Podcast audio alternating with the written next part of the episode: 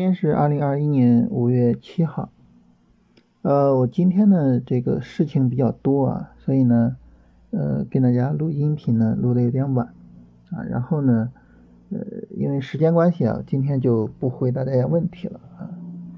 今天呢还是延续着昨天的话题啊，继续跟大家聊一聊，就是大盘和板块啊哪一个更能够代表市场的情况。那很明显啊，它两者呢就有一个对比啊，我们可以说这两个对比呢，一个是大盘思维，一个是板块思维。大盘思维什么意思呢？就是说我看这个市场的情况啊，我就去看大盘指数。如果说呢，大盘指数走得好啊，尤其是呢，它身处于牛市之中，那很明显啊，我要拼了命的去进攻啊，我要去赚利润。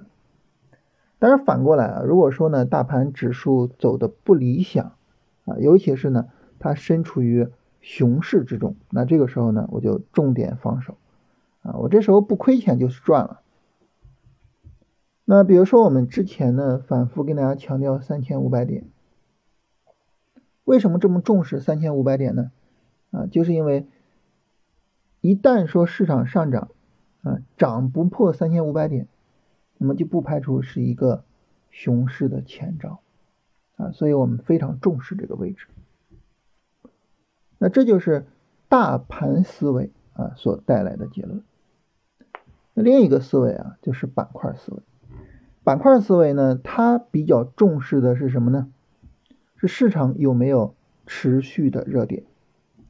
这里面啊包含两个重要的要素，一个呢是热点。就是说，你一说现在的市场有没有什么板块是特别强的？哎，你能不能够数出来？那你如果说能够列出来，那市场中呢就是存在热点的啊。比如说现在的热点呢，数字货币、周期股是吧？这两个大的热点。那第二个要素呢，就是持续性。所谓持续性呢，一个是。这个热点它不是说今天就大涨一天，它可能连续涨几天。另外一个呢，就是它涨得比较强，但是呢调的时候啊调的比较小，没有人卖，这个热点呢会持续涨。那这样的热点呢，操作价值就很高。那比如说现在的数字货币和周期股啊，昨天涨得很好，今天涨得还是很好。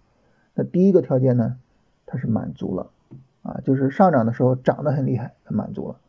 我们等后面调整，看看它是不是满足第二个条件。那我们之前做碳中和、做医美，那么这些板块呢，都是同时符合这样两个条件的啊，所以呢，他们的操作价值就特别的高。那么这种思维啊，整体上来说呢，就是不太关心啊大盘指数走的怎么样，更关心什么呢？更关心啊这些板块走的强不强啊，行情能不能持续，有没有赚钱效应，能不能够吸引市场的情绪啊？如果说能够做到这些，那好，那我就能够通过这些板块赚钱，那我何乐不为呢？哎，是这样两种不同的思维啊，大盘思维和板块思维。那么大盘思维呢，可能是我们进入市场的一种直觉反应，就是我们很容易就能够接受大盘思维。但是板块思维呢，可能需要就是深入的理解市场之后，才能够慢慢的建立起来。所以呢，就是呃，我跟大家强调这个板块思维，就强调的相对比较多一些啊，每一次都跟大家聊。我们怎么样去选强势板块啊？现在的市场的强势板块是什么？等等的这些内容。那么这两种思维，我们怎么样去综合运用呢？在这儿啊，我们首先要强调的就是，我们并不极端的呃去根据某一种思维做啊。我既不极端的说啊，就是我就严格的看大盘啊，大盘走得好我就做，大盘有买点我就买。也不极端的说，只要有强势板块，我就去做这个板块而是什么呢？而是把它两者综合。就这个是首先要强调的。就大家知道，我们一贯的处理方式就是不走极端。那第二个呢，就是如果说我们要综合，那么大盘思维和板块思维，它们分别起什么作用呢？大盘思维啊，它所起的作用是什么呢？帮助我们去衡量系统性的风险和系统性的机会，进而呢，帮助我们去定仓位。啊，也就是说，在当下的市场环境下，我要有多大的仓位啊，去啊进行操作。那么板块思维它帮助我们去做什么呢？就帮助我去定，我把这些仓位分配到哪些板块、哪些个股上啊，它帮助我去选那些值得我去做操作的标的。所以，一般我们每次操作呢，都会把仓位集中到几个板块身上。啊，而不是说泛泛的去做，这个非常重要。就是一只股票能涨，一定是因为啊它身处于一个非常好的板块啊，所以这种情况下呢，就是把仓位稍微的集中一下啊，更有可能获得一个相对比较高一些的收益。这是说我们去综合这两个思维。所以整体上来说啊，还是那个观点，就是大盘定仓位，板块呢。去定我们具体做操作的标的，然后再进一步就是具体的去做操作，哎，还是这样的一个配合。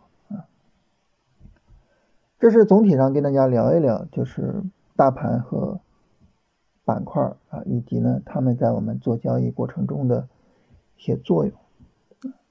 那么很明显的就是后续呢啊，我们要重点的去看一下啊，数字货币和这个。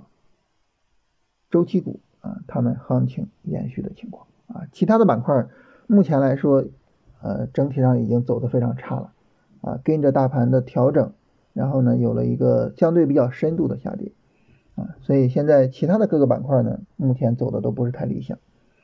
同时呢，那么大盘现在走的也是不太理想啊，今天新一轮的三十分钟下跌啊，下跌力度是非常非常大的啊，所以这种情况下呢。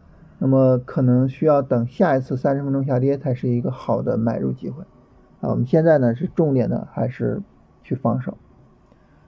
那么大家可能会比较关心一个问题啊，就是如果说市场进熊市的话，那么以什么为标志？如果说我们只看上证指数的话，那么一旦上证指数跌破四月十五号的低点，这个时候呢，从三月九号以来的这个反弹。就正式的宣告结束了啊，因为它向下破位了。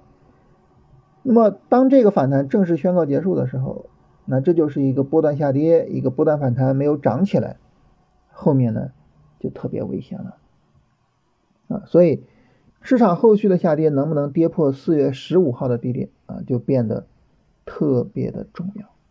当然啊，就是市场进熊市了，不意味着说这个没有机会。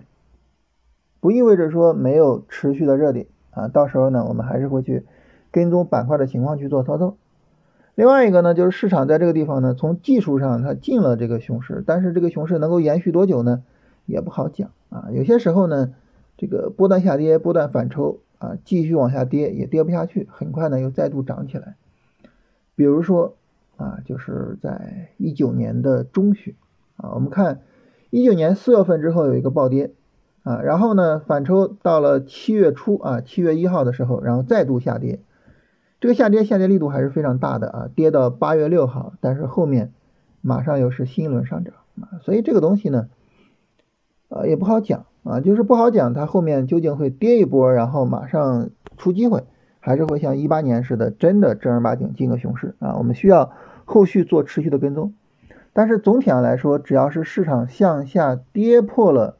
四月十五号的低点啊，我们总归是要有一颗防守的心思啊。其实最近这段时间，从三月九号以来啊，虽然可以操作，但是总体上我们的仓位一直没有太大过啊，一直还是有那个防守的心思在啊。那么一旦它破位了，那么后续更要重视这个问题啊。它真的能够涨起来啊，我等它涨起来，等它确认没问题了，到时候再加仓位也不迟，是吧？君子不立于危墙之下啊，这个呢是我们要特别注意的啊。这是跟大家这个简单聊一下市场的情况啊。我们今天就聊这些啊，因为确实时间有点太晚了。